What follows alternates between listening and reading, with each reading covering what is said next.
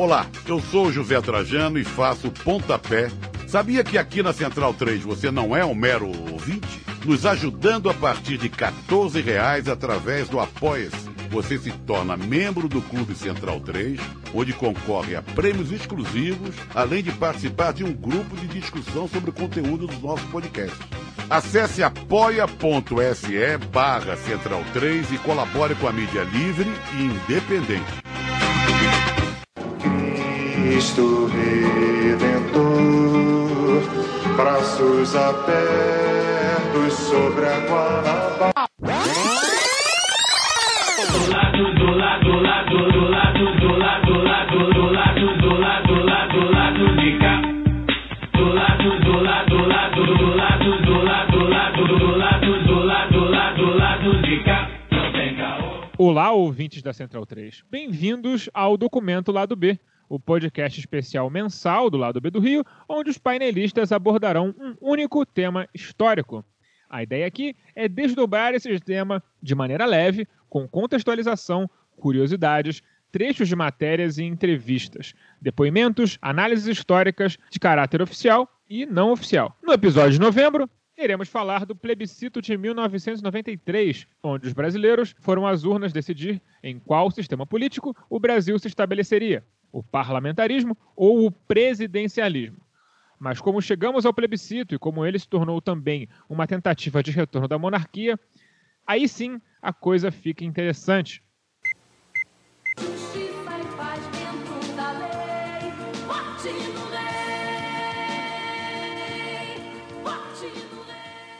Antes de mergulhar no tema, lembramos aos ouvintes que esse podcast é a quarta meta do nosso financiamento coletivo. Agradecemos aos apoiadores e apoiadoras que nos permitiram incluir mais um produto lá do B em seu ouvidinho e também no nosso feed. Então por isso vamos à nossa propagandinha. Vai, Alcísio! Agora os reclames do lado B estão no formato vinheta para facilitar a nossa vida enquanto gravamos à distância. Então vamos ao que importa. O 20 do lado B do Rio tem 10% de desconto nas compras do site Veste Esquerda. Basta usar o código promocional lado B e você vai ter acesso a 10% de desconto em todas as camisas do site. Acesse vesteesquerda.com.br e compre uma camisa bacana para você ficar em casa enquanto curte essa pandemia. Se estiver precisando sair para trabalhar, melhor ainda que mais gente vai ver a sua camisa. O segundo recado muito importante é participe do financiamento coletivo do lado B do Rio no Padrim. A partir de R$ reais por mês, você colabora com a produção de mais conteúdo nas nossas plataformas. Acesse padrim.com.br barra lado B do Rio e confira as faixas, metas e recompensas. Caso você prefira fazer pelo PicPay, não tem problema porque nós estamos lá também. Acesse o seu PicPay e procure por Lado B do Rio e todas essas mesmas faixas de assinatura que estão no Padrim também estão disponíveis por lá. Esse financiamento é muito importante para nós, uma vez que, diferente do YouTube, no mundo do podcast, ter ouvinte, ter download, ter assinaturas do, do feed não nos rende um centavo. E para ter jornalismo de qualidade, nós precisamos de sua ajuda. Agora vamos para o programa, que é isso que importa. Corta para o Císio! Obrigado pelo aparte, Alcísio. Muitos congressistas brasileiros, além de gente grande e influente fora da Constituinte, como os governadores Miguel Arraes e Pedro Simão, haviam conduzido os trabalhos da nova Carta Magna para deixá-la prontinha para um sistema parlamentarista, com a certeza de que os ali presentes estariam inclinados a compor por um sistema político que coloca os próprios parlamentares no centro do poder. O problema, contudo, é que para tirar o parlamentarismo do papel seria necessário estabelecer o quando ele começaria a valer. O PMDB não queria que ele valesse a partir da promulgação da Constituinte e acabasse removendo o presidente Sarney ainda em 1988 da função de chefe de governo, o que fez a corrente majoritária do partido, mais representado na Constituinte, começar a dar para trás nas próprias propostas. Petistas e pedetistas, com candidatos fortes para o pleito presidencial de 89, também se mostraram contrários ao parlamentarismo. A solução para agradar presidencialistas e parlamentaristas foi, como tudo nesse país, uma gambiarra jurídica. Combinaram e dispuseram no artigo 2 do Ato das Disposições Constitucionais Transitórias, a ADCT, que é uma espécie de suplemento à Constituição, que o país permaneceria presidencialista, mas que, cinco anos após a promulgação da Constituição, portanto, em 93, haveria um plebiscito para que a população brasileira decidisse pelo sistema que a agradasse mais. É, aí a gente tem que, que entrar numa uma, uma digressãozinha para entender as polêmicas da Constituinte de 1987 e 8, né? Os constituintes eleitos, deputados e senadores em 1986, a Assembleia foi instalada com a posse deles em 87, se estendeu até outubro de 88, quando a Constituição foi efetivamente promulgada. Assim que a, que a Constituinte foi instalada, no início de 1987, a Comissão de Sistematização é, concentrou um poder muito grande, né? porque na prática ela estava redigindo um anteprojeto, né? um projeto que iria a plenário para ser votado, mas que na prática o, a decisão mesmo de como as coisas iriam funcionar eram decididas ali naquela comissão, aonde os principais nomes que eram do, do PMDB, né, da, de uma certa elite parlamentar do, do PMDB, é, tinham bastante poder na decisório, né? Gente como os senado, então senadores Mário Covas, Fernando Henrique Cardoso, o então deputado Nelson Jobim, é, muitos deles, a maioria deles, de inclinações parlamentaristas. Então eles é, dirigiram o anteprojeto, essa espécie de anteprojeto, é, para que a Constituição fosse parlamentarista. E havia um, um argumento de que o presidencialismo levava a uma concentração muito grande de poderes no presidente da República, isso levava a instabilidade, a golpes, ditaduras, estava né? se saindo da ditadura militar, tinha esse grande trauma da ditadura, e foi da cabeça desses políticos surgiu o, o, o sistema presidencialista como, como culpado dessa instabilidade. Acontece que é, várias decisões que foram tomadas ali naquela comissão de sistematização começaram a desagradar a base do, do Congresso Nacional do próprio PMDB, que era muito majoritário. Na, na, na, Assembleia Constituinte, tinha a maioria absoluta dos deputados, tinha mais de 280 deputados, que na época, do, dos, na época menos de 500, hoje são 503, eram 480 e poucos é, e 81 e, pouco, e menos de 81 senadores, porque eram, não eram 27 estados ainda. O que acontece é que o, o principal gatilho para minar o poder da comissão de sistematização não foi a questão do parlamentarismo, nem a questão do mandato presidencial de quatro anos, o que desagradava naturalmente o presidente Sarney, que tinha sido empossado como vice do Tancredo em março de 85. Então, um mandato de quatro anos reduziria né, a sua presença no, no Palácio do Planalto. É, o que foi a gota d'água, digamos assim, para o grande baixo clero da Câmara dos Deputados e do Senado, foi que o, a Comissão de Sistematização inseriu a função social da propriedade. Né, que acabou ficando na Constituição, mas sem, sem os devidos artigos que lhe regulamentassem.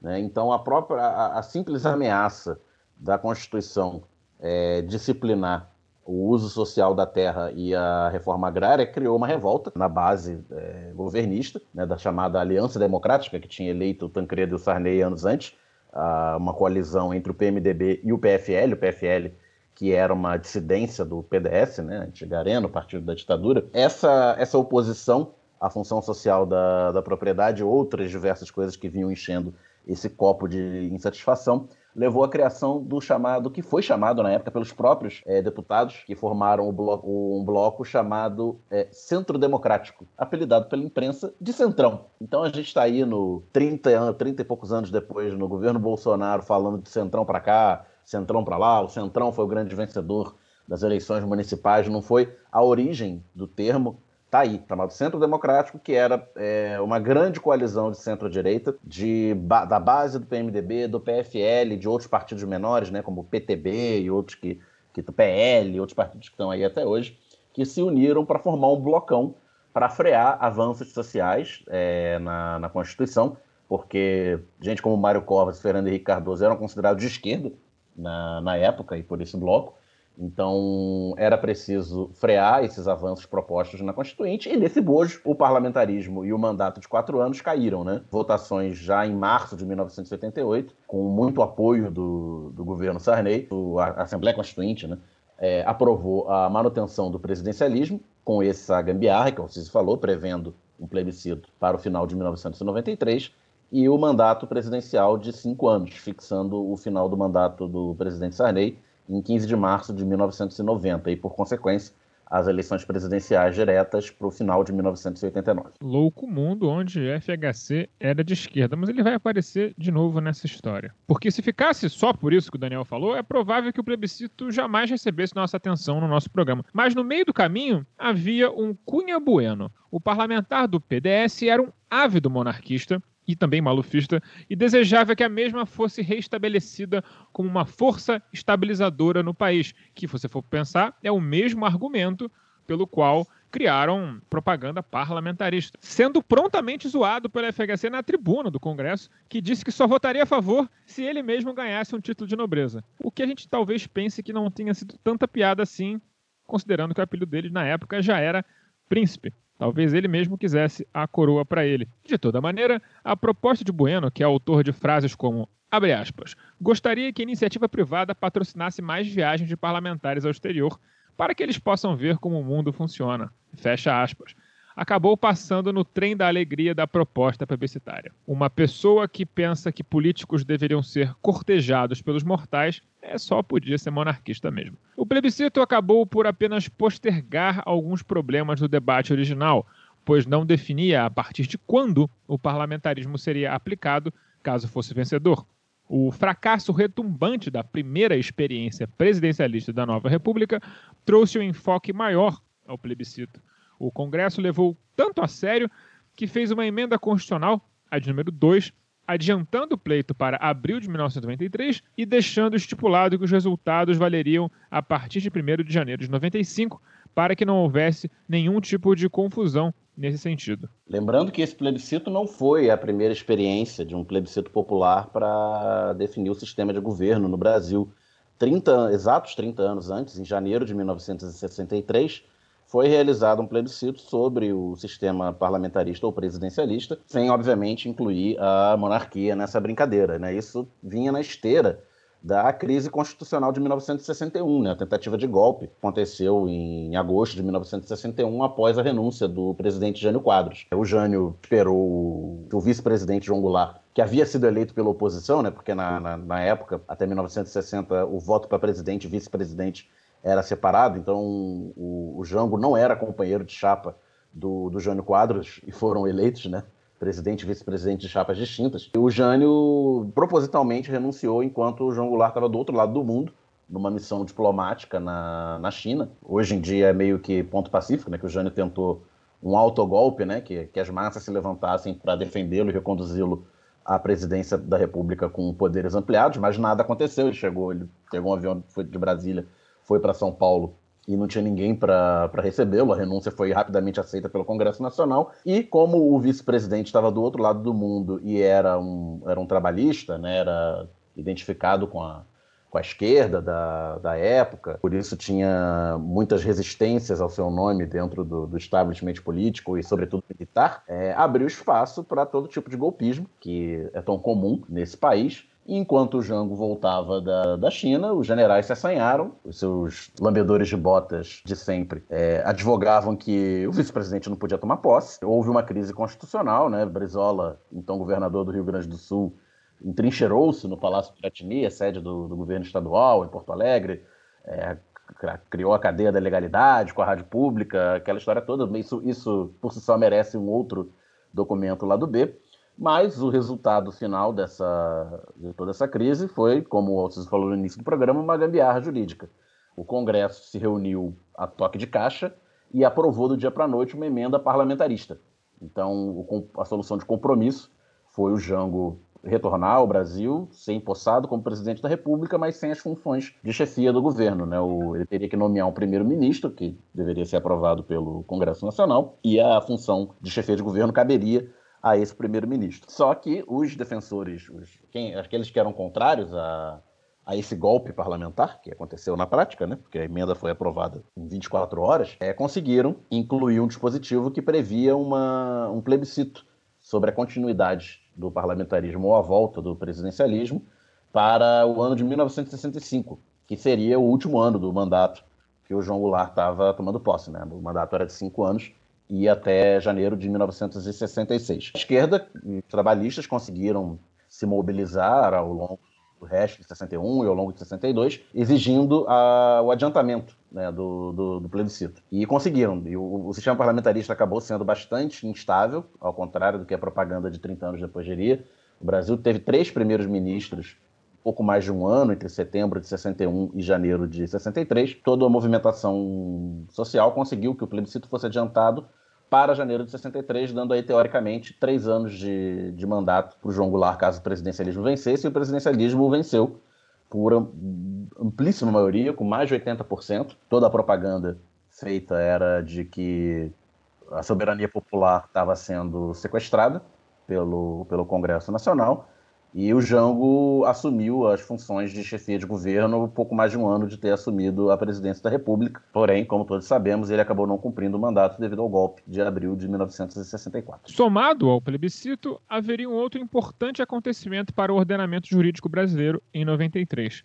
A revisão constitucional, que também estava prevista na ADCT. Era um momento para ajustar tudo aquilo que não tivesse funcionado como pensado pela Assembleia Constituinte e que todas as mudanças constitucionais pudessem ser aprovadas através de maioria simples, no lugar de maioria de três quintos em dois turnos, facilitando o trâmite. A revisão, contudo, foi muito mal aproveitada pelos legisladores da época, que apenas reduziram o mandato presidencial de cinco para quatro anos, explicitando que a duração original do mandato presidencial havia sido mais uma gambiarra constitucional inventada pelo PMDB para segurar o Sarney no poder o máximo de tempo possível. O plebiscito funcionava da seguinte forma: eleitores iriam às urnas votar em dois itens: a forma de governo, que poderia ser república ou monarquia, e o sistema de governo, presidencialista ou parlamentarista. O ouvinte mais atento terá notado que a monarquia presidencialista, um sistema político muito curioso que abarca dois chefes de Estado, era uma das opções possíveis o que só mostra como essa votação pela monarquia foi colocada de qualquer jeito e foi muito mal pensada. Esse resultado hipotético deixaria o país em um impasse jurídico difícil de sair e, sei lá, se acontecesse hoje, talvez até com uma guerra civil, considerando o tipo de gente que se considera monarquista. Pintado todo esse contexto, chegamos ao ponto principal, que foram as campanhas do plebiscito. Todos os lados fizeram suas campanhas de TV, mas a campanha da monarquia, ela era peculiar. Para começo de conversa, o logo era um tanto fálico. Parece mais uma daquelas piroquinhas desenhadas em carteiras de colégio primário do que com uma coroa de fato.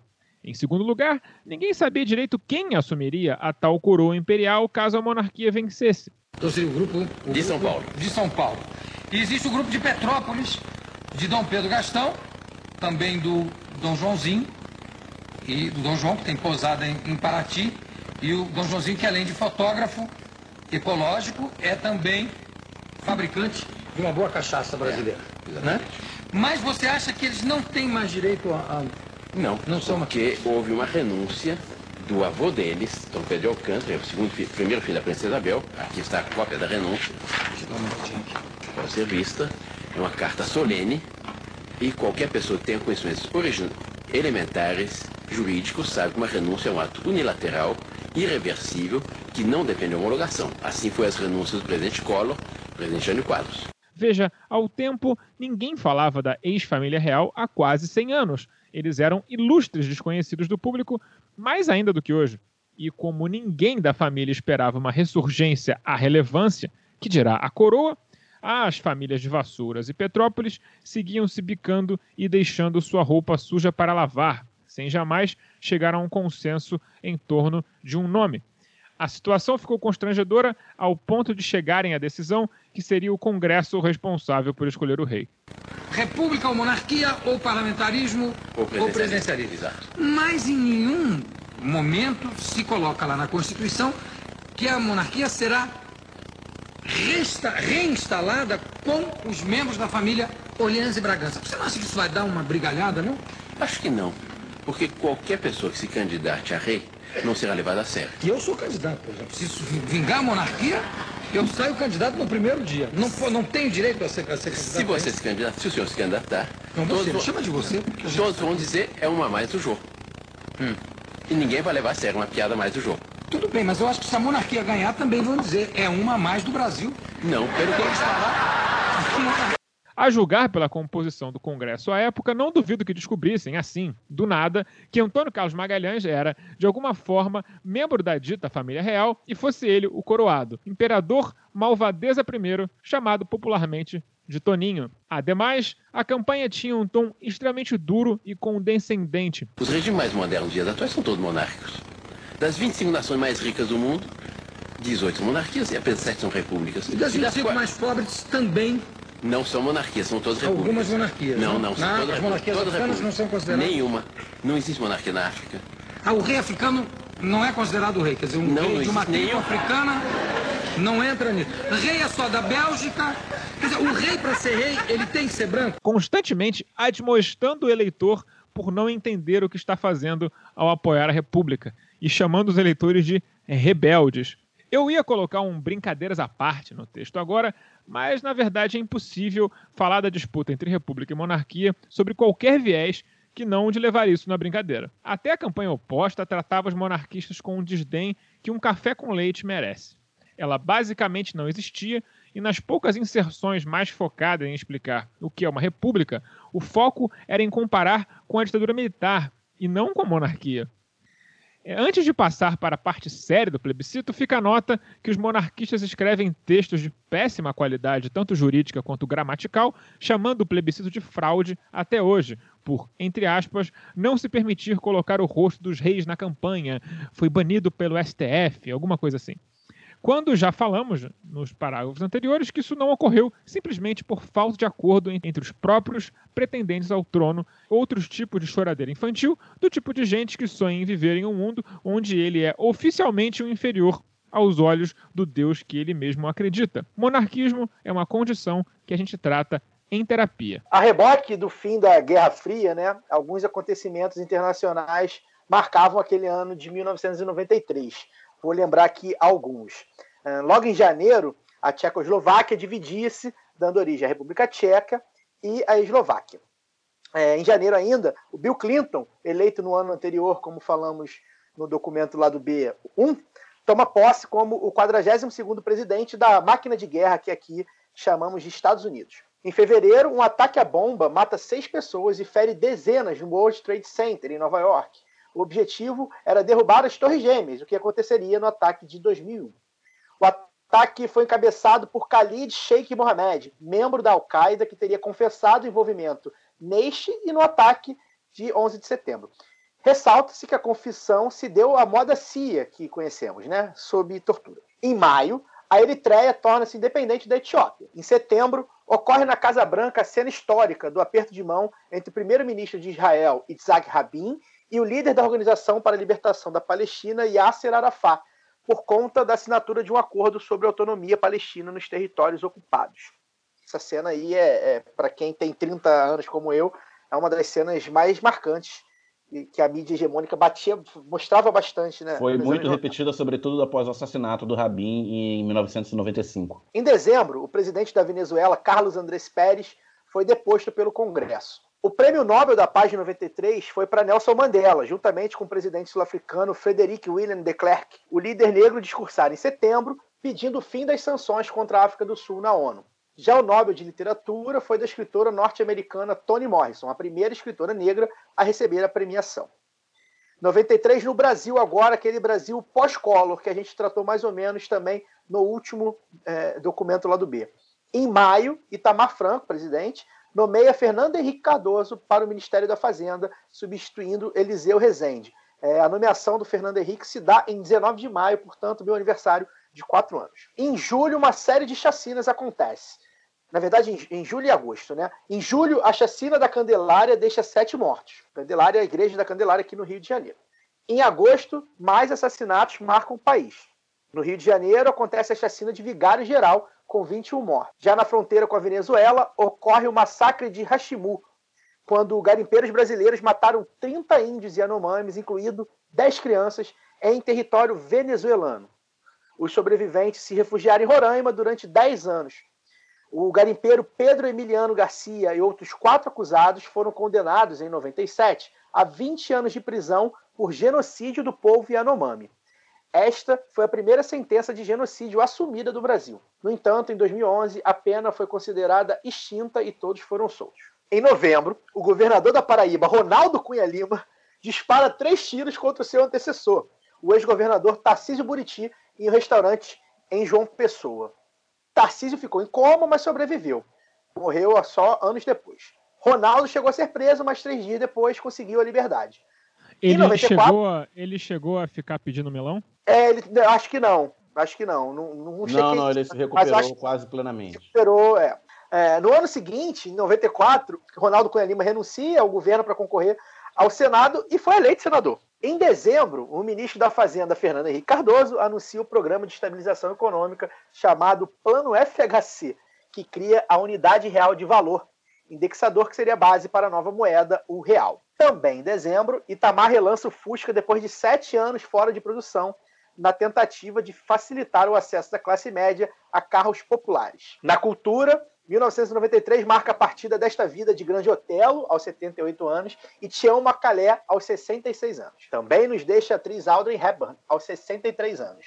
O cinema chora a morte de dois jovens, Brandon Lee, de 28 anos, filho de Bruce Lee, e morto após levar um tiro por acidente nas filmagens do filme O Corvo, além de River Phoenix, aos 23 anos, irmão de Joaquim Phoenix, morto após uma overdose de cocaína e heroína. O famoso na época era o River, né? No futebol, o São Paulo conquista o Bida Libertadores e do Mundial. O Botafogo conquista a Copa Comebol, o Cruzeiro é o campeão da Copa do Brasil e o Palmeiras leva o título paulista depois de uma fila de títulos de 17 anos. O Alviverde ainda venceria o Brasileirão depois de 20 anos. No Rio, o Vasco conquista o bicampeonato carioca. No futebol de seleções, a Argentina de Batistuta vence a Copa América e último título até hoje da seleção adulta. É, a gente está gravando aqui na semana da morte do, do Maradona, né? E sobre a seleção argentina de 93, é, tem outra passagem também histórica, além desse título da Copa América, disputada no Equador no meio do ano, né? Meses de junho e julho. Ah, naquela época, as eliminatórias eram concentradas, todas de, uma vez só, nos meses de, de julho a setembro, se eu não me engano. E a Argentina tinha um grupo de quatro seleções, que ela liderava até a última rodada, que dava uma vaga direta à Copa do Mundo e uma vaga na repescagem. E na última rodada a Argentina precisava de um empate contra a Colômbia jogando em casa, no, no Monumental de Nunes, estádio do River Plate, e levou uma goleada histórica de 5 a 0 da, da Colômbia, né? Aquela Colômbia clássica que chegaria por causa dessa goleada, né? É, Colômbia de Rincon, de Guita, de Valderrama, a famosa Locômbia. Por causa, muito por causa dessa goleada, ela chegaria cheia de banca né, na Copa de 94, mas essa é uma outra história. A, a derrota, além do, de provocar um, uma hecatombe na imprensa esportiva e na torcida argentina, jogou a, a Argentina para o segundo lugar do grupo, obrigando ela a jogar uma repescagem contra a campeã da Oceania, a Austrália, valendo uma vaga na, no Mundial dos Estados Unidos.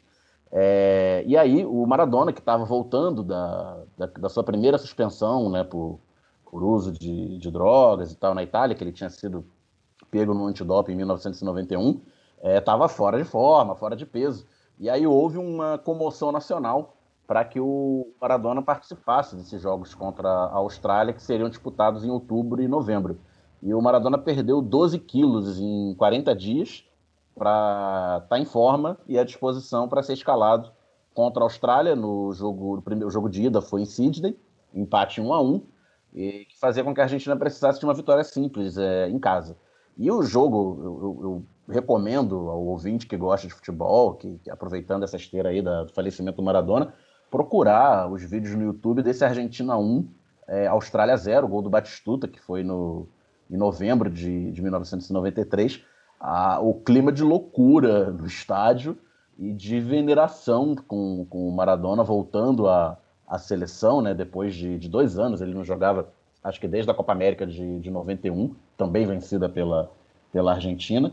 E um, num jogo sofrido contra a Austrália, que ainda hoje não é uma seleção de primeira linha, na época muito menos, é, a Argentina vence com todo aquele ambiente no, no, Monumental e vai à Copa do Mundo. Aproveitar essa parte, lembrar que também em 93, nas devidas proporções, aconteceu também com o Brasil, que precisava é, vencer o Uruguai no Maracanã para se classificar para a volta do Romário.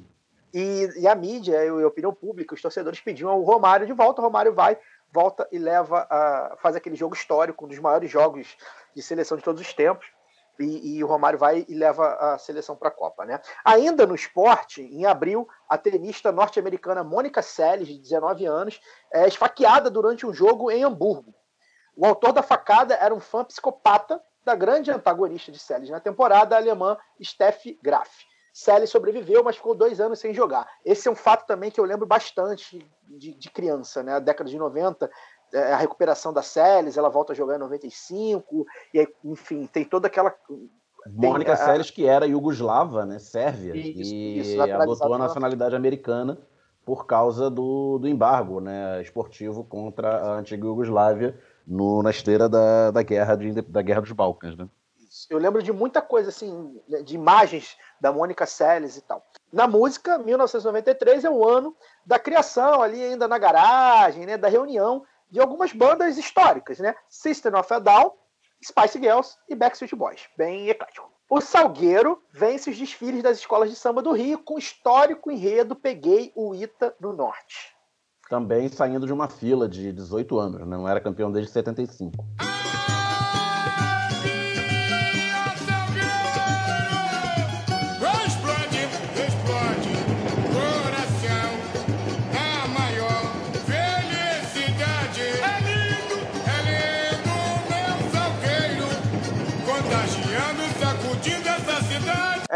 93 também é o ano de nascimento na música pop de Ariana Grande, que eu não sei quem é, só de nome, que eu sei que não é nem Ariana nem Grande, e da camarada Larissa de Honório Gurgel, Anitta. A campanha de verdade se dividiu entre a frente presidencialista, liderada por Brizola, composta pelos principais partidos da época: PT, PDT, PMDB e PTB. Pelos parlamentaristas, apenas o PSDB estava na frente, na curiosamente nomeada Frente Ulisses Guimarães, que não incluía o partido do mesmo, e nem o próprio, que já tinha morrido, mas disso Daniel fala já já. O sonho parlamentarista de Ulisses e sua imagem era tão central para a campanha que Mário Covas prestava eulogia ao mesmo durante três minutos no começo do vídeo de campanha, algo que deveria fazer qualquer um desligar a TV. Especialmente porque o Covas tinha um áudio mal captado e metade do seu topete ficava de fora do enquadramento. Um trabalho claramente feito de qualquer jeito. O Alciso já adiantou aí, né, que o, o plebiscito foi em abril de 93, a campanha naturalmente começou um pouco antes, e o Ulisses eh, ele havia desaparecido, né, é, para todos os efeitos, oficialmente, ele apenas desapareceu é, em um helicóptero no litoral sul fluminense no feriadão de 12 de outubro de 1992, seis meses antes do, do plebiscito. Todos os ocupantes do, do helicóptero, né, o, a sua esposa, Mora Guimarães, o também senador, acho que já ex-senador na época, Severo Gomes e sua esposa, e o piloto do helicóptero tiveram seus corpos encontrados nos dias seguintes, no mar, e o corpo do Ulisses eh, jamais foi encontrado. E uma segunda coisa, que vocês fala que o- apenas o PSDB, enquanto partido, eh, compunha formalmente a frente parlamentarista, aquele quiprocó do, do Centro Democrático, né, do Centrão, que eu falei no início do programa, é o motivo de origem do PSDB. Essa turma toda, Mário Covas, Fernando Henrique, eles eram filiados ao PMDB, tinham sido eleitos pelo PMDB em 1986.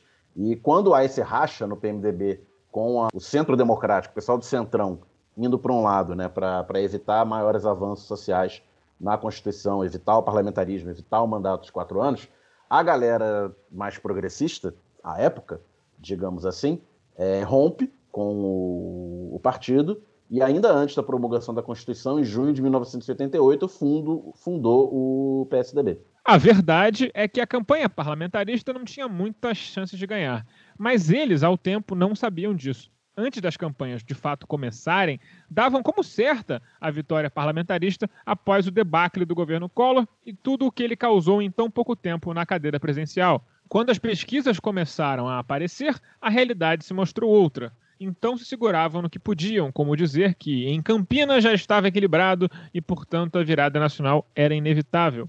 O parlamentarismo foi bem no interior de São Paulo, porque em 1993 aquilo tudo já era Tucanistão.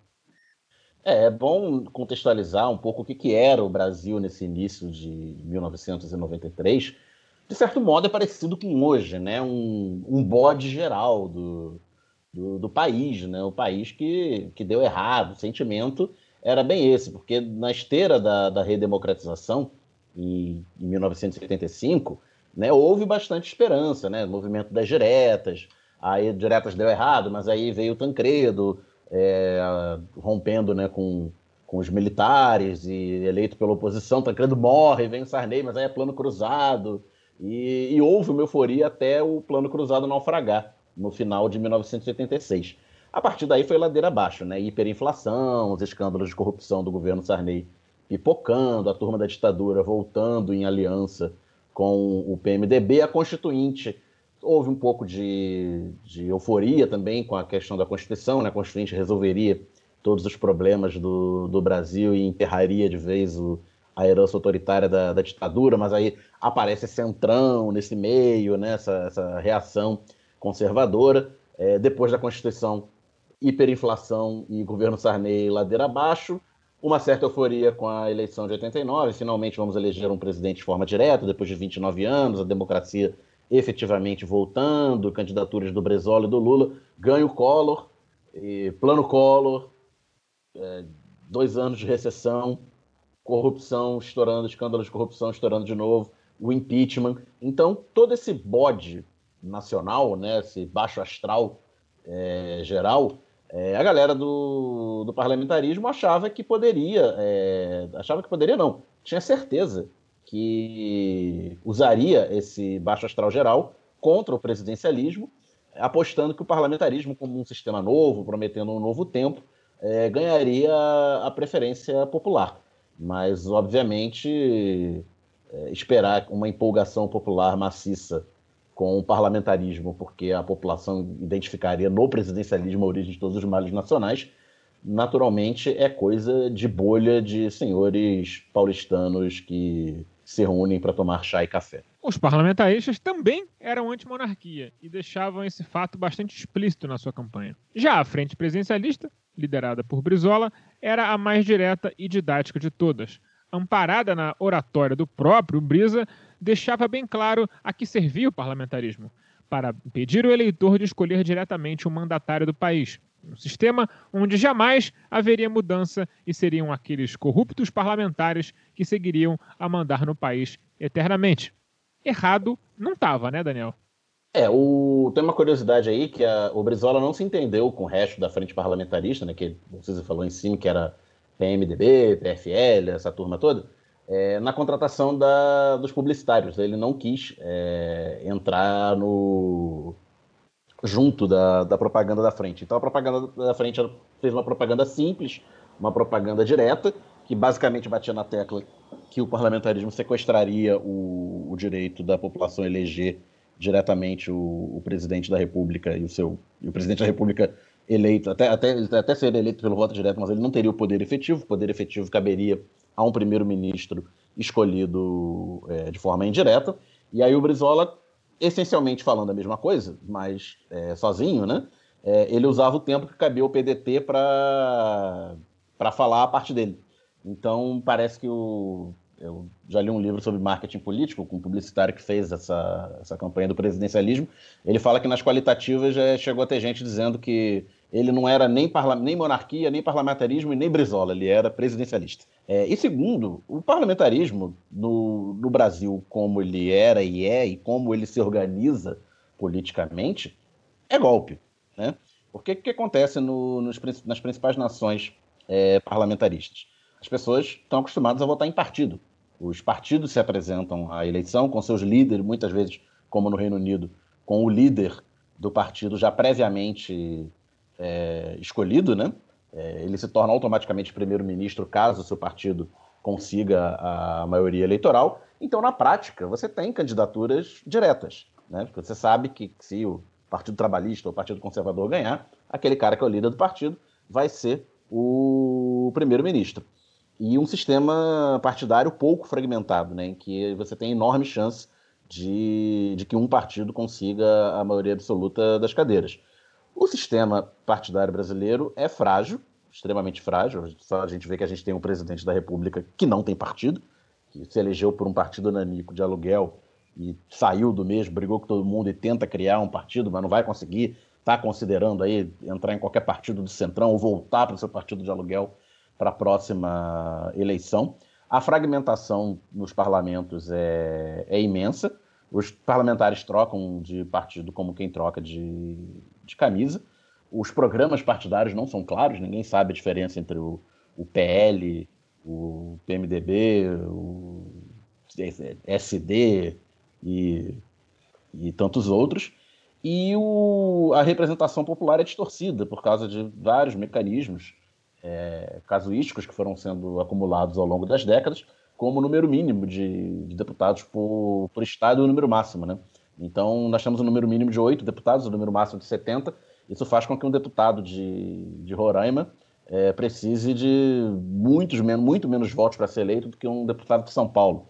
Então, com toda essa distorção, como é que você vai é, fazer com que um partido é, se apresente para a eleição com, com um programa, com, com a sua liderança para ganhar a, o cargo de, de primeiro-ministro, e, e, o voto num estado vale mais do que o outro, isso tudo é muito complexo para que efetivamente a, a, vontade popular seja representada no partido que elege a, a maioria dos deputados. Só vê que desde 1986, a eleição que elegeu a Assembleia Constituinte, que nós falamos, nenhum partido jamais conseguiu a maioria absoluta na Câmara dos Deputados e no, no Senado. Então, toda eleição de primeiro-ministro seria como são as eleições de presidente da Câmara, né? com amplos acordos tendo que ser costurados aqui e ali, é, numa, numa divisão de, de poder é, talvez mais espúria do que é o nosso chamado presidencialismo de coalizão. Né? O presidente da República, pelo menos com, com os poderes que nele são concentrados, consegue alinhavar suas bases, é, mais ou menos, né, com todos os problemas que nós temos, é, mas um, do jeito que o sistema político brasileiro é organizado, na minha opinião, o parlamentarismo seria ainda mais instável e com ainda mais toma lá da cá. No fim, o presidencialismo venceu com 55% dos votos totais, quase 70% dos válidos, e a República acabou com mais de 85% dos válidos a monarquia conseguiu mais ou menos 10% dos votos totais numa eleição que teve uma taxa de abstenção relativamente baixa para os nossos padrões atuais, mas o número de brancos e nulos alto para o padrão da época. Esse acerto de contas eleitoral entre as frentes parlamentarista